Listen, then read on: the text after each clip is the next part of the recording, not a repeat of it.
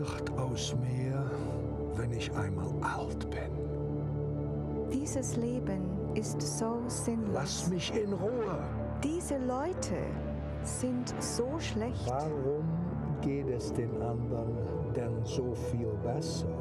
Vielleicht bin ich unheilbar krank.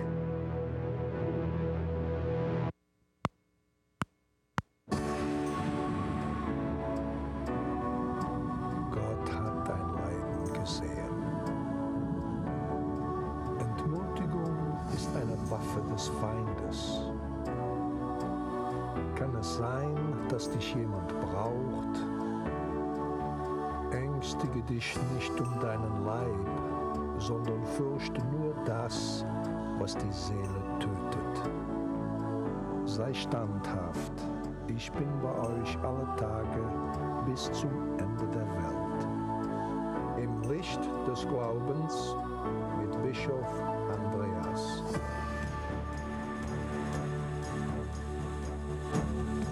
Zuschauer, mein Name ist Weihbischof Andreas Laun.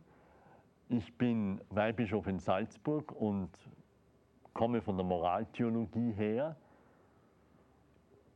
Habe auch schon einiges geschrieben und publiziert und setze mich naturgemäß, wie es ja auch meine Aufgabe ist, mit den Problemen der Zeit auseinander.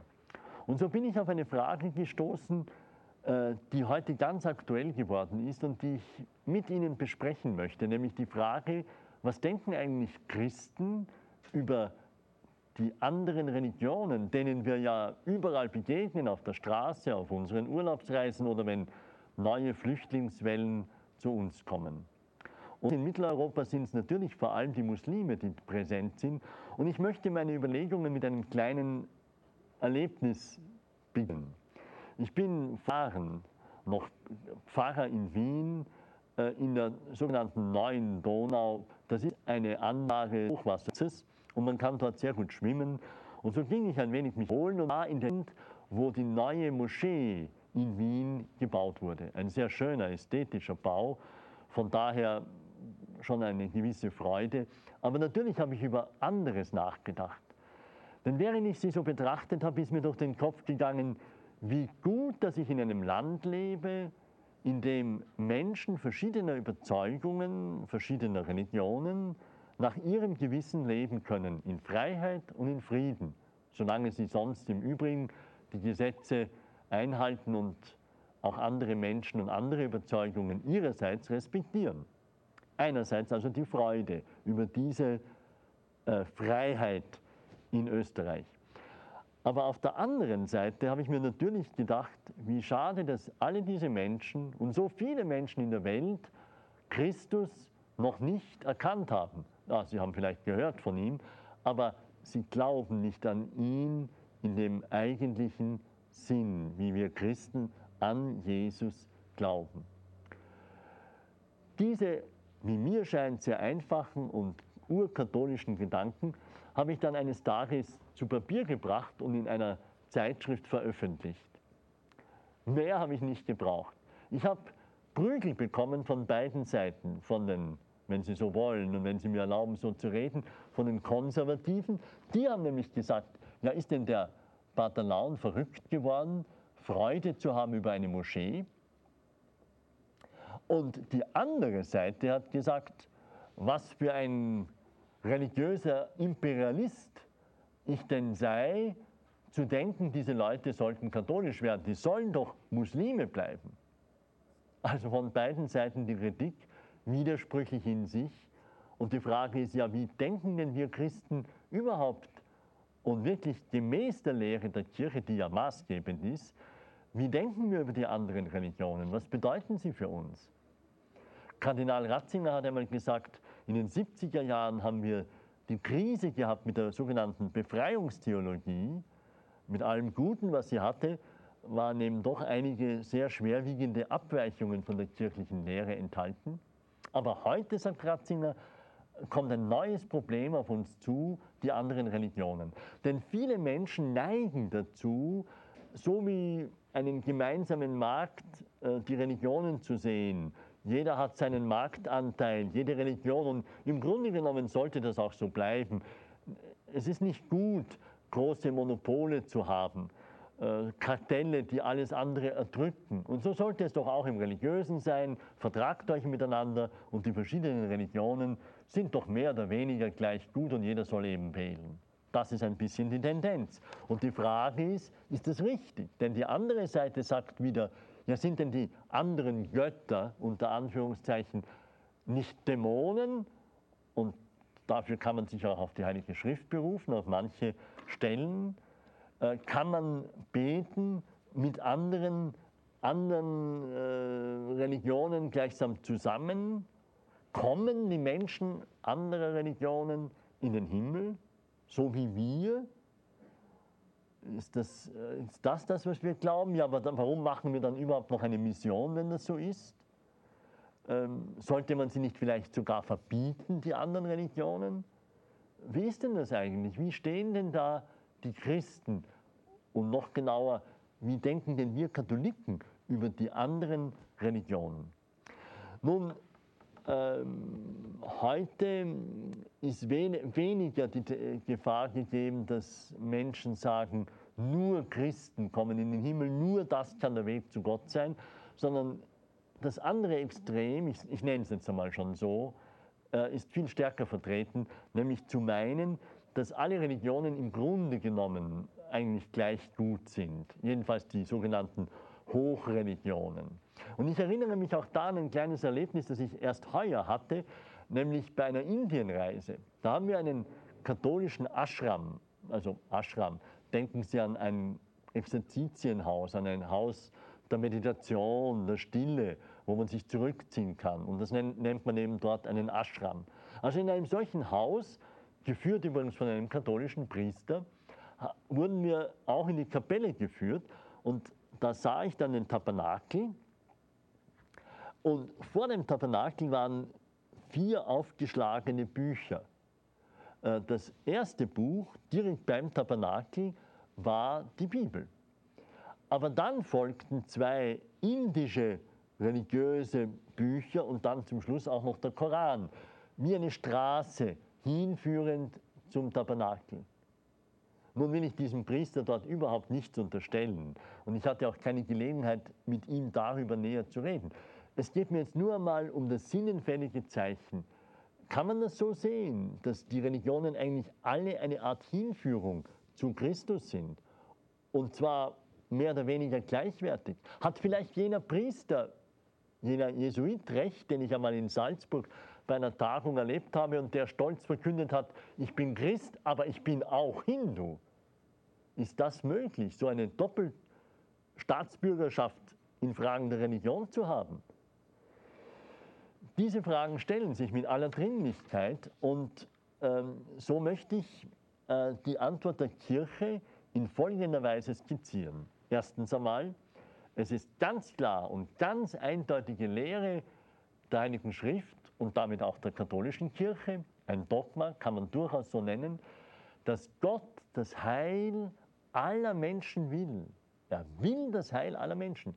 Und wenn man jetzt sagen würde, ja, aber nur, wenn man katholisch getauft ist oder wenigstens getauft und als Christ auf die Welt gekommen ist oder Christ geworden ist nach der Geburt, um es genauer und richtiger zu sagen, nur dann kann man zu Gott gelangen, dann wäre das ja eigentlich verrückt, weil dann müsste man ja denken, dass alle anderen Menschen, diese Milliarden andere Menschen, die von Christus nicht einmal etwas gehört haben, dann alle niemals zu Gott gelangen? Ja, wie, was soll ich dann denken? Soll ich dann denken, die kommen in die Hölle oder irgendeinen Zwischenzustand, aber jedenfalls nicht im Himmel, wie wir das nennen? Der heilige Thomas von Aquin hat eine großartige Antwort gegeben. Er sagt nämlich einmal, wenn Gott wüsste, dass ein, ein Mensch, der irgendwo weit ab von der christlichen Kultur lebt, nur dadurch in den Himmel kommen kann, dass er ausdrücklich von Christus erfährt, dann würde Gott ihm einen Engel schicken, einen Engel so wie zu Maria, damit er ihm von Christus erzählt, damit er eine reale Chance zum Heile hat. Denn zu sagen, Gott will das Heil aller Menschen und dann bekommt er gar keine Chance, das wäre ja absurd. Nein, wenn das Heil aller Menschen wirklich will, dann gibt er auch wirklich eine Möglichkeit, das Heil zu erlangen. Daran kann überhaupt kein Zweifel sein. Äh, aber dem füge ich gleich hinzu, äh, die Tradition der Kirche sagt, jeder Mensch bekommt eine wirkliche Chance zu seinem Heil, zu Gott zu gelangen, das heißt in den Himmel zu kommen. Aber diese Chance bekommt er aufgrund des, des Erlösungswerkes Jesu Christi. Außerhalb der Kirche gibt es kein Heil in diesem Sinne.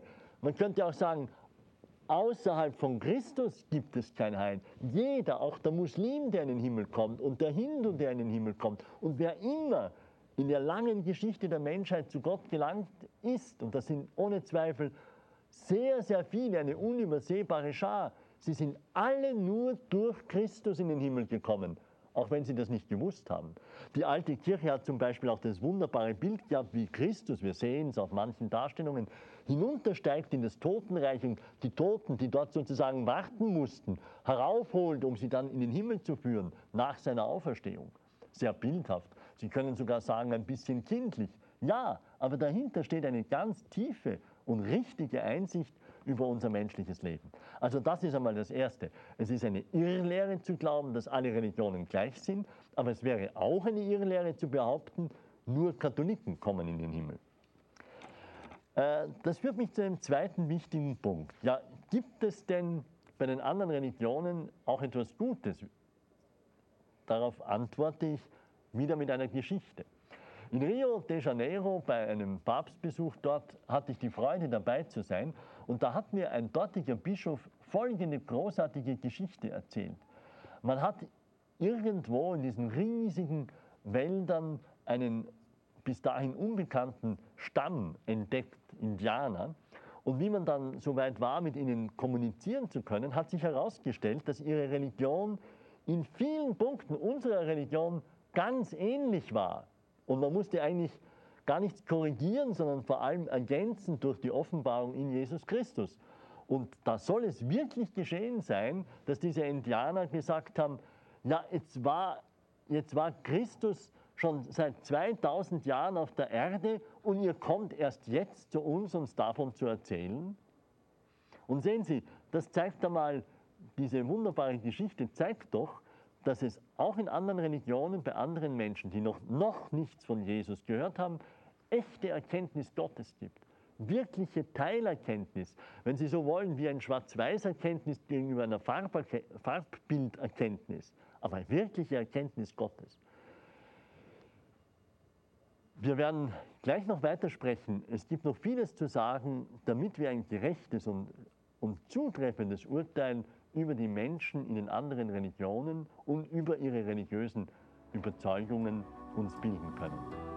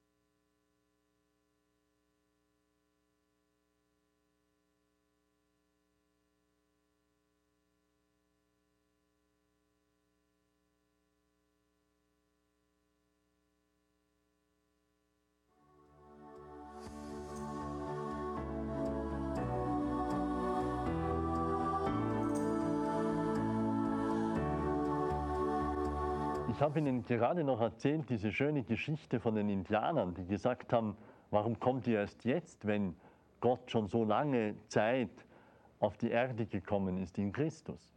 Aber jetzt will ich die, Ihre Aufmerksamkeit lenken auf den Punkt, dass diese Menschen offenbar aus dem Erlebnis der Natur durch die Schöpfung vieles von Gott erkannt haben. Und so können wir sagen, auch in anderen Religionen finden sich immer wieder gute, richtige Elemente, ein Strahl jener Wahrheit, die von Gott kommt, wirklich vom wahren Gott. Keine Frage, das haben schon die Kirchenväter gesagt. Die haben geredet von den Logoi Spermatikoi, so sagen Samenwahrheiten, die sich verbreitet haben und irgendwo auch aufgegangen sind. Das bestätigt auch das Zweite, Vatikanum, Zweite Vatikanische Konzil. Nur nicht in der Einseitigkeit natürlich, dass es nicht auch äh, schwere Irrtümer gegeben hat und gibt bei anderen Religionen. Keine Frage. Und Irrtümer, die nicht immer harmlos waren, sondern auch zu viel Leid von Menschen geführt haben. Äh, man muss schon auch den kritisch etwas sagen dürfen. Johannes Paul II. schreibt zum Beispiel einmal äh, bezüglich des Islam, dass dort Gott in seiner Herrlichkeit beschrieben wird und verehrt und angebetet wird, aber nicht erkannt worden ist der Gott, der mit uns ist und einer von uns geworden und bei uns ist diese Nähe Gottes, an die wir Christen glauben dürfen. Und solche Versäumnisse muss man auch sagen dürfen. Äh, trotzdem möchte ich jetzt noch ein zweites positives Element erwähnen und sagen, natürlich gibt es auch bei den anderen Religionen religiöse Vollzüge, religiöse Akte, die gültig sind vor Gott. Ähm, neben vielen anderen, was man äh, nur weglegen sollte. Aber zum Beispiel das Gebet. Man kann nicht sagen, dass jeder Muslim, der betet, ähm, alles falsch macht. Äh, das ist, glaube ich, ein sehr wichtiger Punkt. Ich erinnere mich übrigens auch bei meiner Indienreise einmal eine Hin Hindu-Frau beobachtet zu haben, wie sie in diesem Tempel gebetet hat. Mit der Figur, vor der sie stand, hatte das wirklich nichts zu tun. Das war ihr großer Irrtum, keine Frage. Aber was in ihr vorgegangen ist, in ihrer Seele, hat, so schien mir wenigstens von außen, äh, schien, schien mir doch eine große Ehrfurcht auszudrücken, eine Ehrfurcht vor einem höheren, geheimnisvollen Wesen, mit dem sie Gott in einer verschwommenen Weise, ja, aber doch wohl gemeint haben wird. Gott allein weiß es natürlich, er hat in ihre Seele hineingeschaut. Aber wir können schon sagen, Gott ist wirksam mit seiner Gnade, sonst würde ja wieder nicht stimmen, was ich vorher erklärt habe, dass Gott das Heil aller Menschen will. Und so wird er wohl auch die wahren Elemente in den anderen religiösen äh, Religionen benutzen, um die Menschen äh, an sich zu ziehen. Das sagt übrigens auch die Heilige Schrift. Die Heilige Schrift hat beides. Das, äh, Paulus sagt einmal, er war voll des heftigen Zornes, denn er sah die Stadt voller Götzenbilder. Das ist der eine Paulus. Aber der andere Paulus sozusagen sagt, ich sah da einen Altar für den unbekannten Gott und von diesem Gott will ich euch erzählen. Er knüpft also an einem heidnisch unklaren Gottesbild an, um von dem wahren Gott zu erzählen. Und an einer anderen Stelle, die mir besonders gefällt, heißt es in der Apostelgeschichte, dass Gott zu Paulus in einer nächtlichen Vision spricht und ihm sagt, dort wo er eben gerade war, viel Volk gehört mir in dieser Stadt. Bevor der Paulus gepredigt hat, war Gott schon gegenwärtig mit seiner Gnade bei diesen Menschen, die ganz andere religiöse Vorstellungen hatten. Und doch war es, und doch war die Gnade Gottes bei ihnen am Werk. Also das heißt, wir müssen beides sehen. In den anderen Religionen ist Gutes, ist Wahres, sind echte religiöse Vollzüge, aber daneben sind, wie die Missionsenzyklika dann sagt, auch viele Lücken, Unzulänglichkeiten, Irrtümer und Strukturen der Sünde. Natürlich ist das auch da. Und das ist auch in den verschiedenen Mischungen da. Einmal mehr, einmal weniger, je nachdem. Was, was folgt daraus für uns? Liebe Freunde, es folgt daraus, dass wir wissen, Gott ist am Werk überall, aber auch unser Auftrag bleibt, zu allen Völkern zu gehen und sie zu Christus zu führen.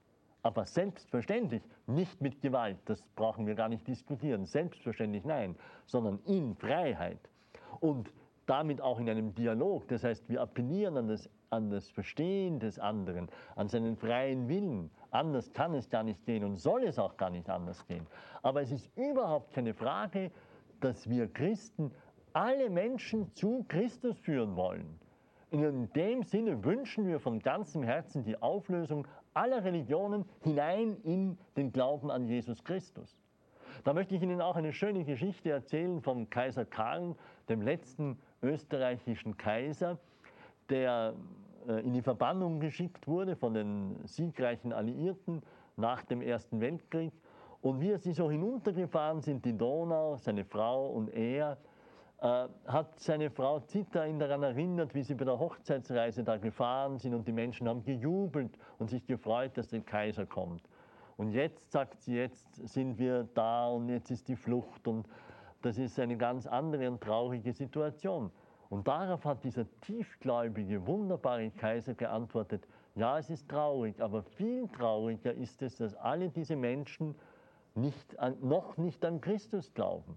Und das ist die katholische Einstellung. Überhaupt keine Frage. Alle Religionen sollten sich auflösen hinein in den Glauben an Christus. Sie würden damit auch uns bereichern und vielleicht manche Elemente oder manche Ausdrucksformen mitbringen, aber die würden getauft und umgewandelt äh, und aufgenommen durch die Kraft des Evangeliums.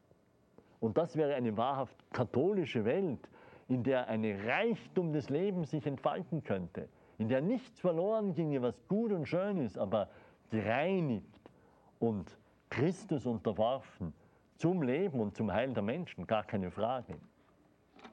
Äh, wir achten dabei, ich muss das noch einmal sagen, die Freiheit der Menschen und die Freiheit ihres Gewissens. Und man muss auch hier sagen, es steht uns nicht zu, Zeiten und Fristen zu erfahren, die der Vater in seiner Macht festgesetzt hat. Gott allein weiß, wann das kommen wird. Er wird uns nicht fragen, ob wir es herbeigeführt haben, er wird uns fragen, ob wir das Evangelium verkündet haben, in dem richtigen Geist. Und wann die Menschen wirklich Christus erkennen, das steht bei ihm. Das steht ganz bei ihm. Aber so sagt Johannes Paul II. an einer Stelle einmal, und das ist ein Widerspruch zu allem Pessimismus und all denen, die sagen, na lasst sie doch bleiben. Äh, so denken Christen nicht. Johannes Paul II. sagt, wie nie zuvor hat die Kirche heute die Möglichkeit, das Evangelium durch Wort und Zeugnis zu allen Menschen und Nationen zu bringen. Wie nie zuvor. Vielleicht hat er gedacht an die Möglichkeit, durch Radio und durch Fernsehen vor allem, so wie wir es jetzt machen, äh, zu den Menschen zu gehen und zu den Menschen das Evangelium zu bringen. Wie nie zuvor, sagt er.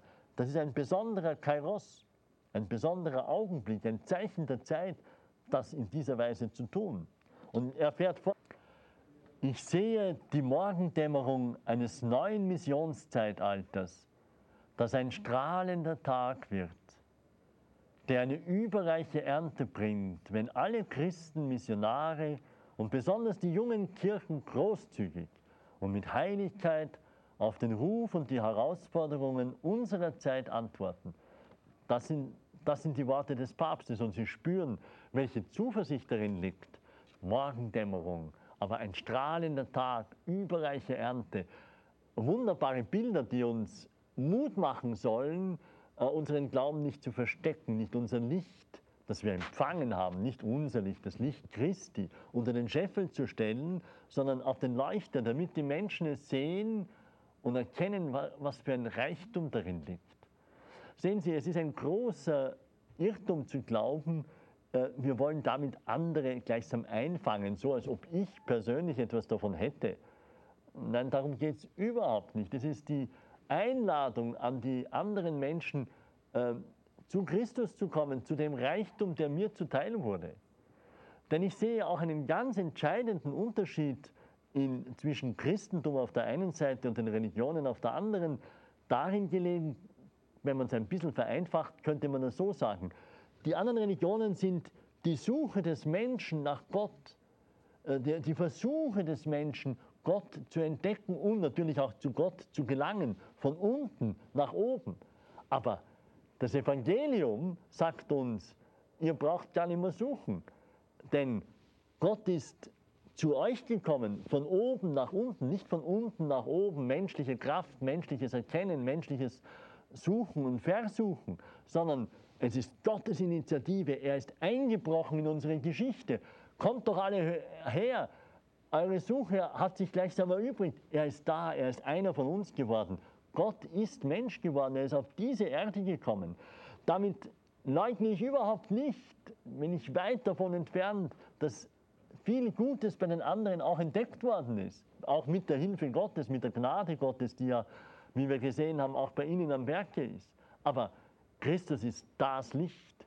Und die anderen Religionen mögen, wenn sie sich richtig verstehen, eine Art Hilfe sein. Ja, sie können manchmal auch eine Hilfe sein, obwohl in der Erfahrung scheint es oft ganz anders zu sein, ein Hindernis. Aber in einer gewissen Weise könnten sie auch eine Hilfe sein, zu Christus zu gelangen. So wie ja auch das, die, die jüdische Religion ein lange vorbereitender Weg war hin zu Christus. Äh, ein Teil des jüdischen Volkes hat sich dann zwar verweigert, aber es bleibt trotzdem wahr, dass eben auch viele Juden an Christus geglaubt haben. Nicht in einem Bruch mit ihrer Religion, sondern in einer organischen Erfüllung dessen, was in ihnen vorbereitend schon da war. Und das gilt natürlich so nicht für die anderen Religionen, aber doch in einer gewissen Vergleichbarkeit könnte man sagen, jede wahre Erkenntnis und jede religiös richtige Entscheidung im Leben eines Menschen ist objektiv gesehen ein Schritt auf Christus hin. Wir behaupten damit, wir Christen nämlich überhaupt nicht, dass wir besser wären, sondern wir sagen, Christus ist die Antwort. Und wir haben unverdienterweise die Gnade empfangen, ihn zu erkennen. Aber wir haben auch den Auftrag bekommen, ihn weiterzugeben und auch den anderen Völkern von Christus zu erzählen. Man könnte das alte schöne Wort des heiligen Thomas anwenden und sagen, die Gnade zerstört die Natur nicht, sondern im Gegenteil, sie heilt die Natur und führt sie zu ihrer Vollendung. Und genauso würde ich auch hier sagen, die Gnade Gottes, der Glaube an Christus zerstört das Gute der anderen Religionen nicht. Er merkt nur ihre Strukturen der Sünde und ihre Irrtümer aus und bringt sie dann in einer gewissen Weise zu ihrer eigentlichen Vollendung. Und in dieser Haltung einer großen Offenheit und mit einem tiefen Respekt vor den anderen Menschen und auch ihren Überzeugungen gehe ich auf sie zu als Christ und lade sie ein. Komm und sieh, entdecke auch du Christus, denn er ist der Sohn Gottes. Er ist der Einzige, der gekommen ist und er hat unter uns gewohnt. Und in ihm erkennen wir Gott, unseren Vater, den Vater aller Menschen, zu dem wir unterwegs sind. Danke.